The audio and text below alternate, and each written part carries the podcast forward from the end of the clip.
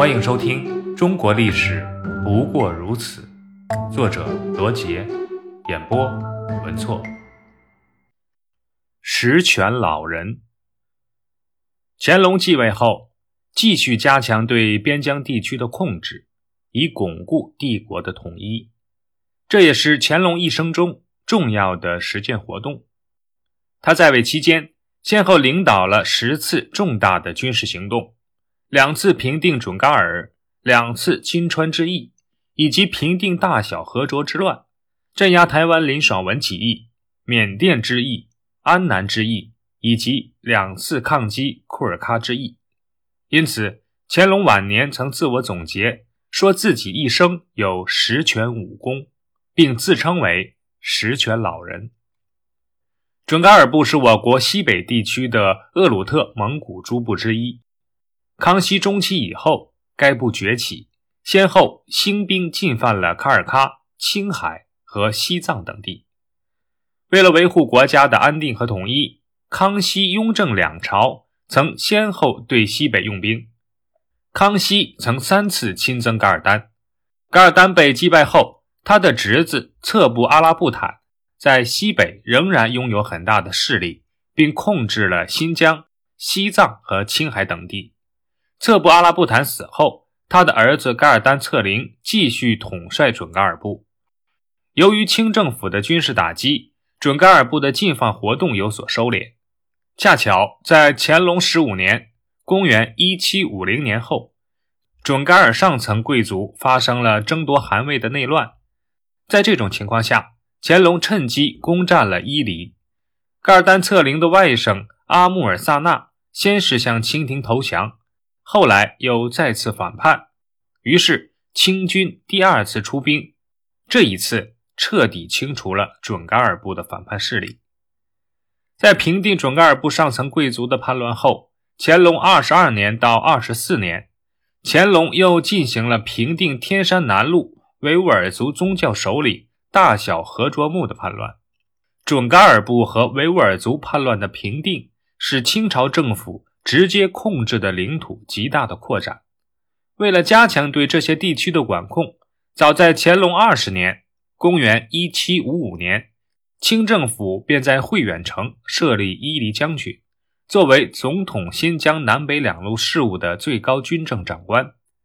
在乌鲁木齐设都统，统辖塔城的驻军；在南疆喀尔喀什、叶尔羌、英吉沙尔、阿克苏等城。设办事大臣或领队大臣，对当地实行军事统治。这些措施进一步加强了中央政府对新疆地区的管理，对维护国家统一和领土完整发挥了重要的作用。台湾自正式归降后，一直归于清政府的统治。来自于本土的先住民，经过几代人的辛勤努力。开辟了中央山脉以南的大片土地，而随着移民的不断增加，以及对清朝直接统治的不满，先住民与清政府逐渐形成了对立的态势。乾隆五十一年（公元1786年），北部的林爽文与南部的庄大田聚众成立秘密反清结社天地会，被强制解散后，林爽文以彰化为根据地。联合庄大田一起发动叛乱，改年号顺天。一年，清政府派福康安出兵台湾，旋即生擒二人，镇压了这股反清势力。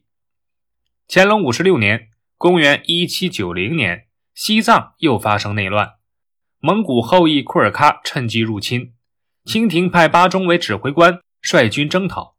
巴中为了避免交战，力主议和。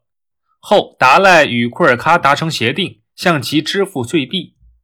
乾隆五十七年（公元1791年），为催迫达赖支付约定的岁币，库尔喀再度入侵西藏。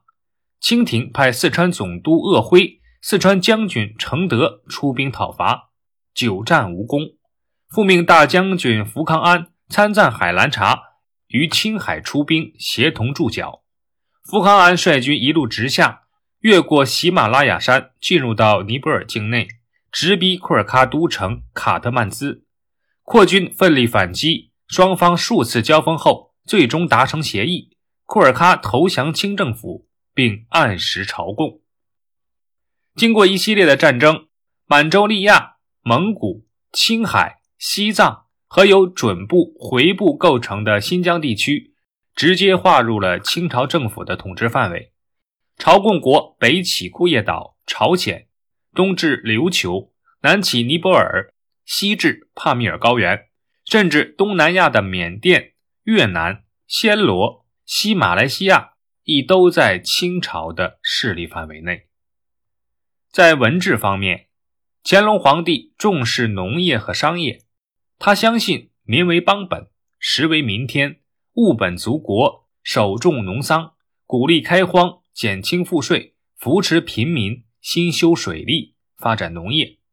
同时，乾隆帝没有重农抑商，相反，他十分重视发展商业，且出台了一系列有利于商业发展的政策，而且。乾隆皇帝十分重视文化发展，他亲自主持了四库丛书的编著。在他统治期间，各种官方修订书籍达到一百多种。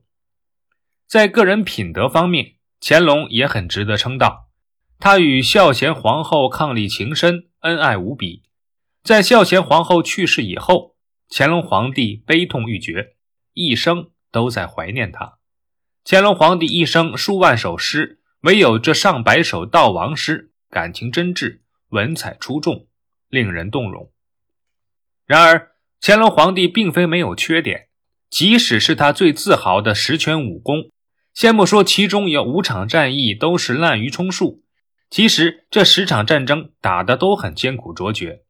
孟森就在《清史讲义》里评价道：“高宗于新疆定后，志得意满，晚耕茅荒。”自此以前可言武功，自此以后或起内乱，或有外信，幸而堪定，结就败而非取胜矣。根据统计，为支持庞大的军费开销，当时盐商总计捐输不下一千三百一十万两白银，百姓损失的财产更是不计其数。如果说这十场大规模战役还可以说是保家卫国，非打不可，但乾隆六下江南却纯属是他安于享乐、奢侈无度的体现。经过康熙和雍正的努力，清朝终于度过了最艰难的时期，经济繁荣，国库充裕。但乾隆皇帝挥霍无度，竟让清朝财政入不敷出。除此之外，乾隆还大兴文字狱，实行文化专制，重用和珅等贪官。使得清朝吏治腐败，由盛转衰。吕思勉尖锐地在中国通史中指出，清朝的衰积可说是起于乾隆之世的。所以，乾隆皇帝实在是一位极其复杂的皇帝。客观上讲，乾隆皇帝的功绩卓绝，无法忽视和抹除；但同时，清朝衰弱的隐患又确实由他埋下，故而。我们可以做出评价：自诩为十全老人的乾隆，的确能力出众，功绩不凡，但其中掺杂不少水分，有自吹自擂、夸大其词的嫌疑。简而言之，可以说乾隆是一位能帝，但他却不是一位贤帝。档案七十八，纪晓岚，纪云。字晓兰，直隶献县人，今河北沧州市。清代政治家、文学家，乾隆年间官员，历任左都御史、兵部礼部尚书，加太子太保，管国子监事治事，曾任《四库全书》总纂修官。纪云学宗汉儒，博览群书，公诗及骈文，尤长于考证训诂。任官五十一年，年轻时才华横溢，血气方刚；晚年的内心世界却日益封闭。其《阅微草堂笔记》正是这一心境的产物。他的诗文经后人搜集，编为《纪文达公遗集》。